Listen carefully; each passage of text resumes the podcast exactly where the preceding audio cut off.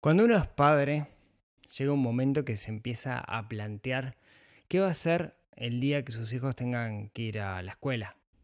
Optar por educación pública o por educación privada. Hay mucho para hablar al respecto. Está muy cargado de ideología el tema. Así que en el episodio de hoy vamos a intentar hacer un análisis lo más objetivo posible sobre cómo elegir la educación de nuestros hijos. Un, dos, tres, cuatro.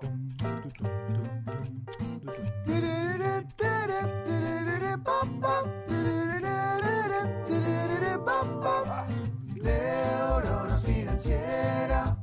Neurona financiera. Neurona financiera.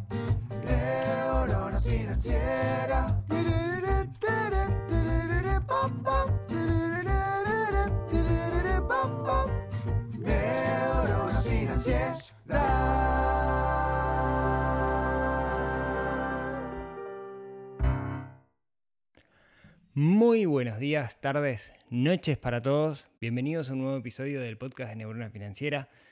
Mi nombre es Rodrigo Álvarez y como cada semana los voy a acompañar a charlar de algo que de alguna manera nos ayude a relacionar nuestra, a mejorar nuestra relación con el dinero. Recuerden que pueden encontrar todos los episodios anteriores en todas las plataformas de podcast que hay por ahí o en neuronafinanciera.com, donde además van a poder encontrar un montón de cosas que de alguna manera nos den una mano con esto del mundo de la plata. Antes de comenzar, dos avisos parroquiales. El primero es, volvimos con, junto con Miguel Casares, nutricionistas, volvimos a sacar nuestro podcast que se llama Más allá de números, donde mezclamos salud, finanzas y seres humanos, todo en una misma bolsa, en una charla bastante entretenida, al menos para nosotros, también disponible en todas las plataformas, eso por un lado. Por otro lado, hace un tiempo también que vengo trabajando junto con Camilo Ortiz de Coach Minimalista en un proyecto que se llama Mavitum, que está relacionado con hábitos y con lograr objetivos. Si les interesa, dense una vuelta por mavitum.com, mavitum con larga, dejo el link por ahí abajo. Ahora sí, vamos a lo nuestro. El año pasado, este tema es complejísimo acá, esto se puede complicar mucho. Así que, de nuevo, tómenlo como la opinión de alguien, ¿sí? Y estoy abierto a, charlarlo. El año pasado hice una encuesta en la cual pregunté qué temas les gustaría que tratara en el podcast. Y uno de los temas que surgieron fue el tema de la educación de los hijos. Tiene mucho sentido, porque en realidad tiene un peso súper fuerte el costo de la educación en el presupuesto de una familia. Entonces tiene sentido que, que lo charlemos, que de alguna manera le pongamos el tamiz de las finanzas personales arriba. Si fuéramos simplistas, y con esto quiero decir, si nuestro foco fuera solamente el dinero, sería muy fácil, ¿no? Diríamos, ok, hay educación pública, hay educación privada, la privada sale plata, la pública no sale plata, entonces elegimos la educación pública, ya está, ahorro dinero, pero no somos simplistas. Como digo siempre, las finanzas personales giran en torno a las personas y no giran en torno al dinero. Entonces, vale la pena que le pongamos un tamiz a esto y lo analicemos desde otra, desde otra óptica. Yo siempre digo, siempre comento que las finanzas personales lo que nos piden a nosotros, de alguna manera, o nos permiten, es una habilidad que lo que hace es apagar el piloto automático. ¿Qué me refiero con esto? Un montón de cosas en nuestro día a día, nosotros lo hacemos porque simplemente siempre se hace así, o porque es el status quo. Cuando en realidad, si lo hiciéramos de una forma distinta, ¿por qué no de una forma más inteligente? Podríamos tener un mejor resultado y quizás gastar mucho menos dinero en el medio. O capaz que gastar más dinero, pero al menos tendríamos que replantearnos algunas cosas que hacemos en automático. Para mí de eso se tratan las finanzas personales. ¿sí? Apliquémoslo a esto de la educación de nuestros hijos. Y acá voy a hacer como muchos disclaimers, ¿no? Como muchos este, de responsabilidad, digamos, ¿no?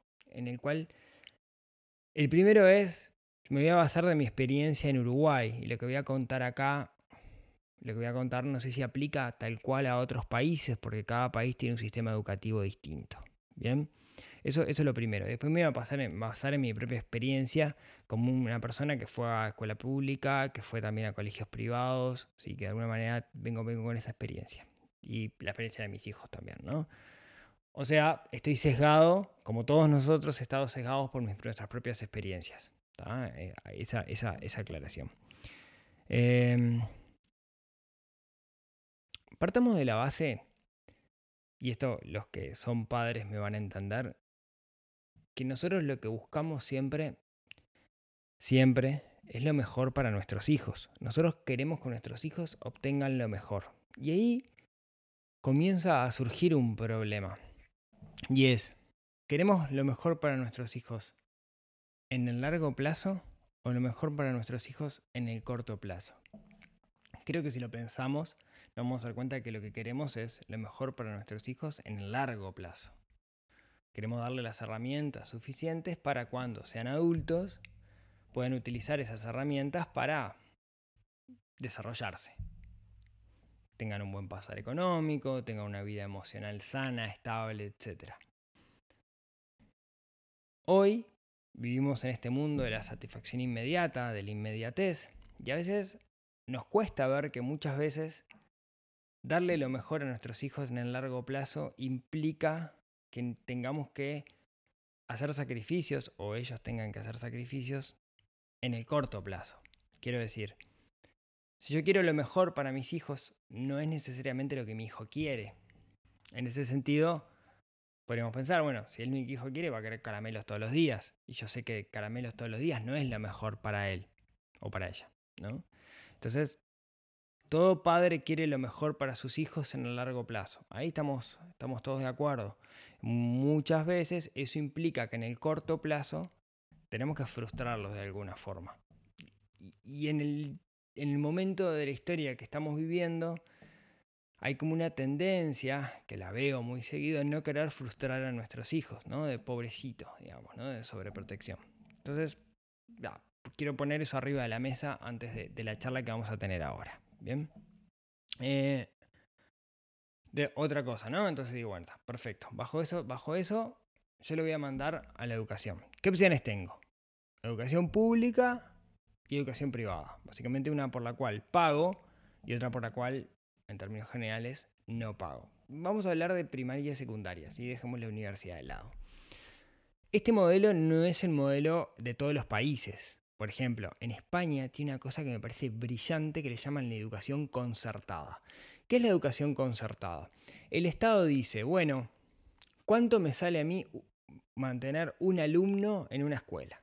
Me sale, bolazo, ¿no? 100 euros por mes.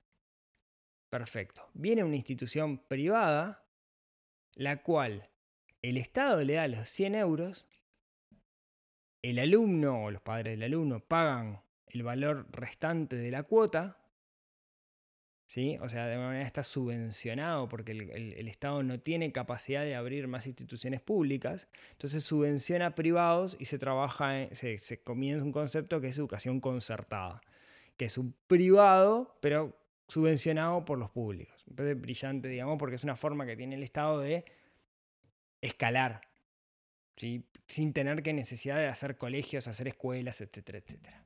¿Bien? Pero eso en Uruguay lamentablemente no existe.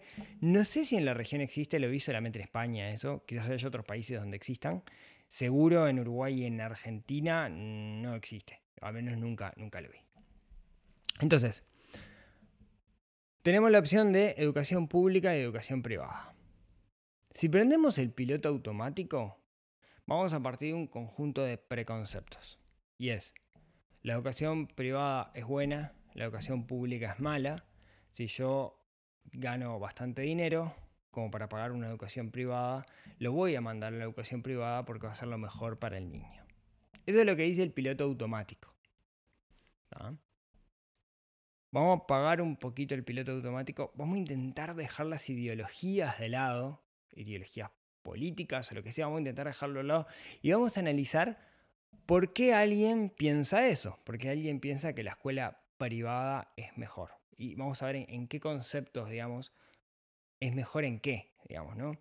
Y ahí viene lo primero, lo, lo, más importante quizás, es, es, mejor en el nivel educativo. Eh, No lo sé. ¿Sí? Eh, en mi experiencia personal, y acá es donde viene la capa de subjetividad, digamos, ¿no? Eh, en mi experiencia personal, yo he visto niños de colegios privados, de los más caros, que en términos de nivel educativo tienen mucho menos nivel que niños de escuelas públicas o liceos públicos. Depende, en mi experiencia, hay un factor ahí súper importante que es eh, la dupla niño y la dupla apoyo en su casa. O sea, depende mucho el apoyo que puedan tener en, en la casa. Entonces, no me animaría a responder esa pregunta así tan llanamente. El nivel de un colegio privado es mejor que el nivel de, un, un colegio público. Porque lo que hay ahí, digamos, lo que estoy diciendo es, ah, si lo mando a un colegio público, no va a tener las herramientas suficientes, va a tener menos herramientas que un colegio privado. Y no es tan así.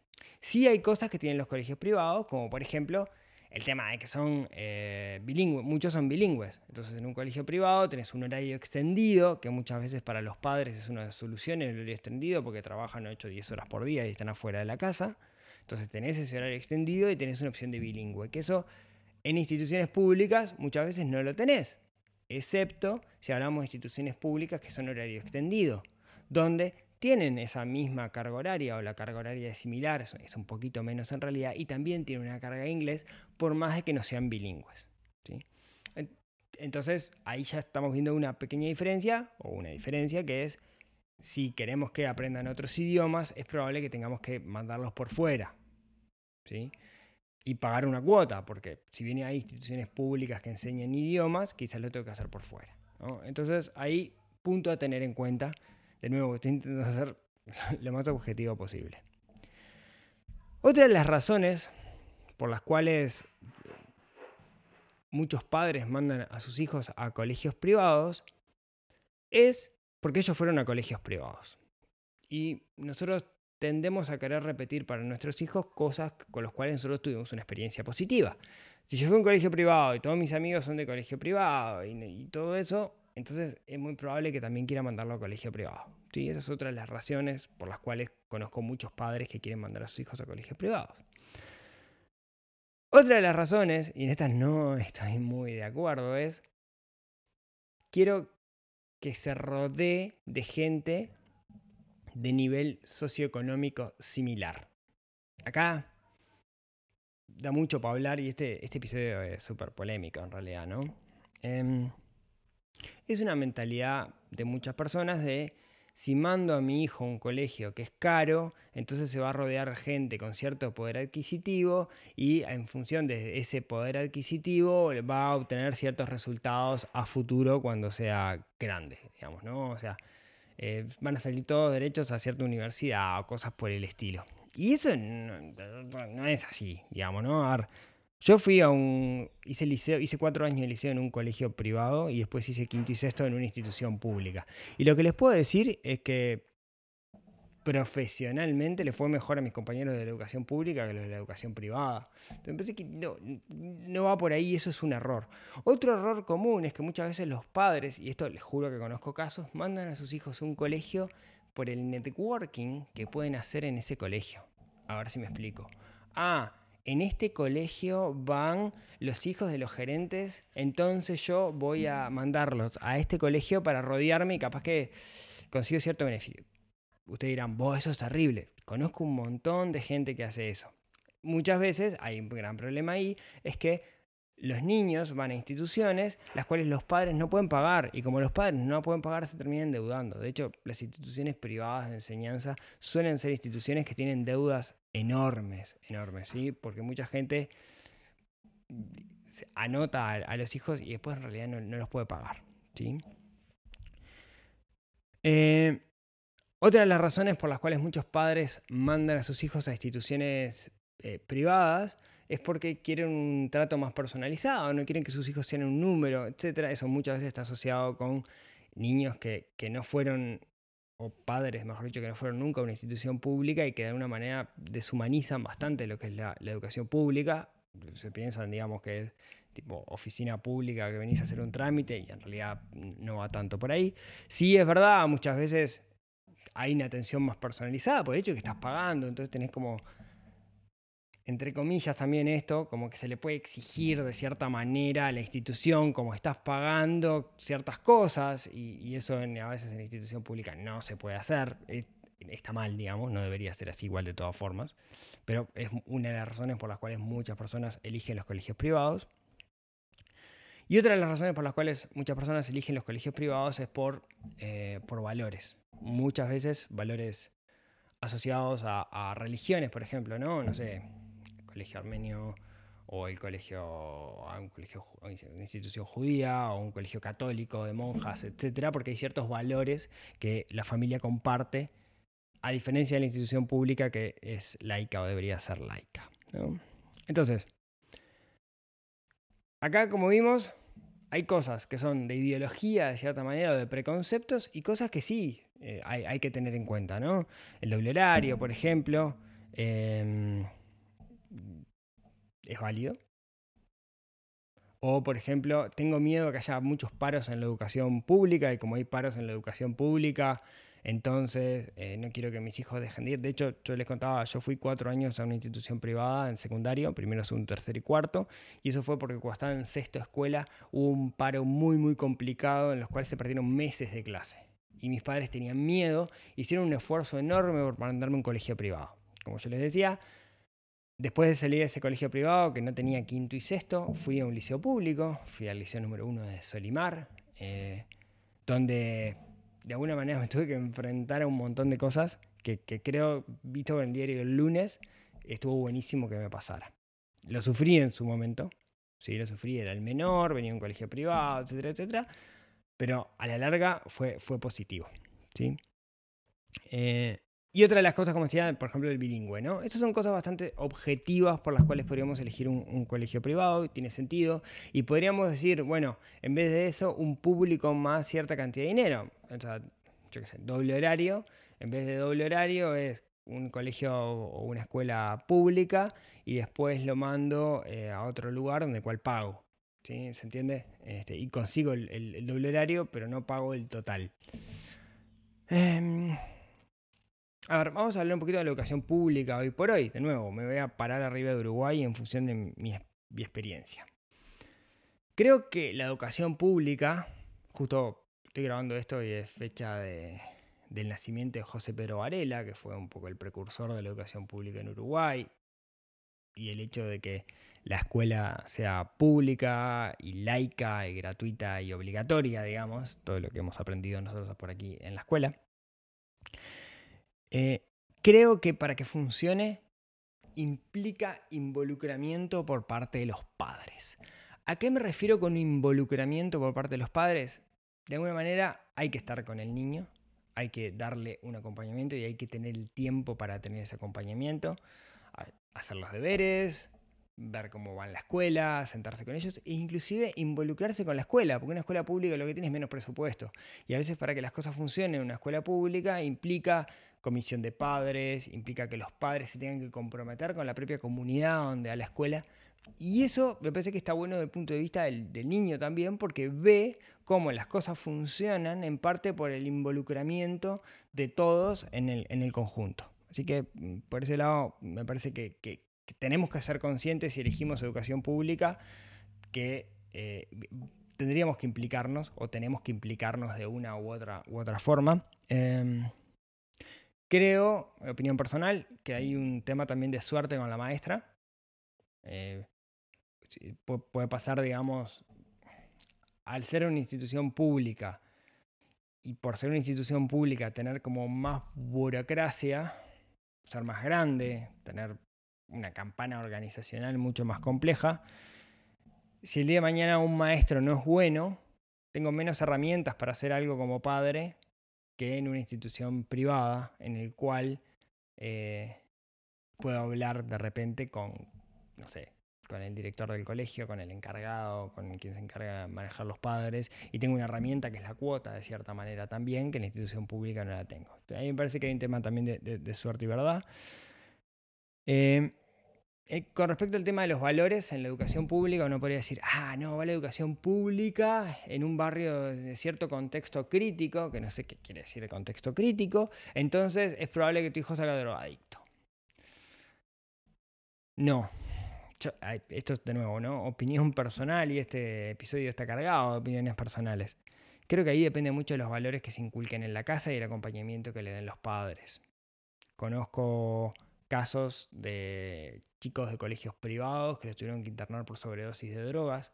Conozco lo mismo en escuelas públicas donde niños les robaban a sus propios compañeros. Y ahí depende un poco de los valores. Uno puede decir, bueno, más probable que pase en la escuela pública porque es de contexto crítico que en una escuela privada. No lo sé, no, no estoy tan seguro de eso. De nuevo, yo defiendo el hecho de que tener dinero no quiere decir tener los problemas solucionados o tener buenos valores. Quizás es todo lo contrario, ¿no? Eh, y ahí depende un poco del barrio, pero muchas veces es esa gente humilde quien nos termina enseñando cosas. Creo que si nosotros exponemos a nuestros hijos a un contexto que no sea tan smooth, ¿cómo decirlo? Este, que no sea todo, todo, todo resuelto, de alguna manera, en cierto sentido los estamos fortaleciendo. Y acá vengo de nuevo a aquello del corto plazo versus el largo plazo. Si yo le doy todo resuelto, es probable que hay cosas que no aprenda. Sin embargo, si expongo a un niño una realidad donde hay migrantes que la están pasando mal y hay que ayudarlos, una realidad donde quizás alguien no tenga ropa. Yo recuerdo cuando iba a la escuela, tenía un compañero que se llamaba José, que en pleno invierno iba con la túnica y debajo de la túnica no tenía nada. Y, era, y pasaba frío y era porque eran pobres en su casa. Y, cuando mi madre se enteró, me acuerdo que le llevamos ropa. Y de una manera eso me formó a mí. ¿No? Si, yo no, me expongo como niño a esa realidad, que es una realidad que no está buena, pero que está y que no podemos ocultarla, eh, voy a crecer, digamos, si no me expongo, voy a crecer co- con una idea distinta de lo que pasa en el mundo. Entonces, como dice Taleb, ¿no? Lo que estamos haciendo es, eh, personas antifrágiles, ¿no? Es... eh, los estoicos también hablaban, ¿no? De elegir la incomodidad, porque cuando haces esas cosas incómodas de alguna manera te fortaleces. Pero es muy difícil como padre exponer y elegir la educación para nuestros hijos a sabiendas que va a pasar mal momento en algunas cosas. Eh, yo recuerdo algo que me dijeron mis padres. Yo les decía, yo hice de primero a cuarto en una institución privada y quinto y sexto lo hice en una institución pública y bastante grande, en un liceo donde había muchos grupos, etcétera. Y en ese entonces quizás mis padres me podrían haber mandado a un colegio privado. De hecho, muchos compañeros, me acuerdo que se fueron para la Santa Rita porque quedaba cerca, o a Jesús María. Y, y mis padres me dijeron, no, vas a una institución pública. Yo carajeé todo porque quería estar con mis amigos, ¿no? Lo que hace cualquier adolescente. Y me dijeron algo que me marcó. Me dijeron, mira, en dos años vos vas a entrar en la facultad, una universidad pública.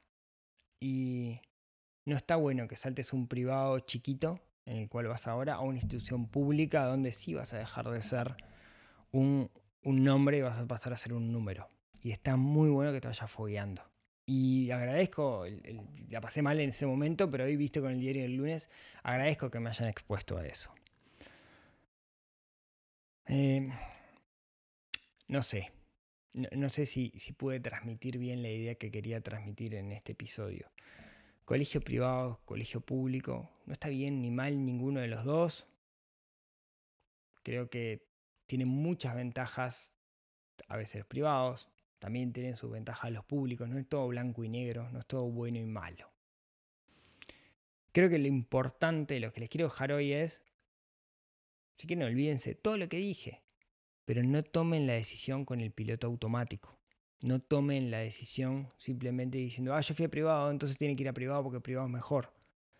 Paren la pelota, bájenla y plantense o hagan el planteamiento, que queda más lindo que decir plantense, hagan el planteamiento de qué es lo que están buscando para sus hijos. Porque tampoco tiene sentido mandar un gurí a un colegio privado y después que en la casa pasen hambre porque no pueden pagar la cuota o estén estresados porque no pueden pagar la cuota y, tengan un alto nivel de endeudamiento. No todo es bueno, no todo es malo, no todo es blanco y no todo es negro. Y está en nue- nuestro trabajo como padres hacer un análisis lo más profundo posible de eso. Esto era lo que quería contarles el, día de hoy. Em, creo que salió reentreverado el, el episodio, pero bueno, es, es lo que hay. Muchas gracias por acompañarme hasta ahora y estoy súper mega abierto a escuchar sus reflexiones sobre este tema que estoy seguro que me van a poder aportar muchísimo valor para poder continuar la, la idea. Así que les mando un abrazo grande y como siempre, si tienen ganas, nos vemos, nos hablamos, nos escuchamos el próximo miércoles en otro episodio que ayude a desarrollar esa neurona financiera que tenemos un poquito dormida y que estamos obligados a despertar. Les mando un abrazo y nos vemos el próximo miércoles. Chau, chau.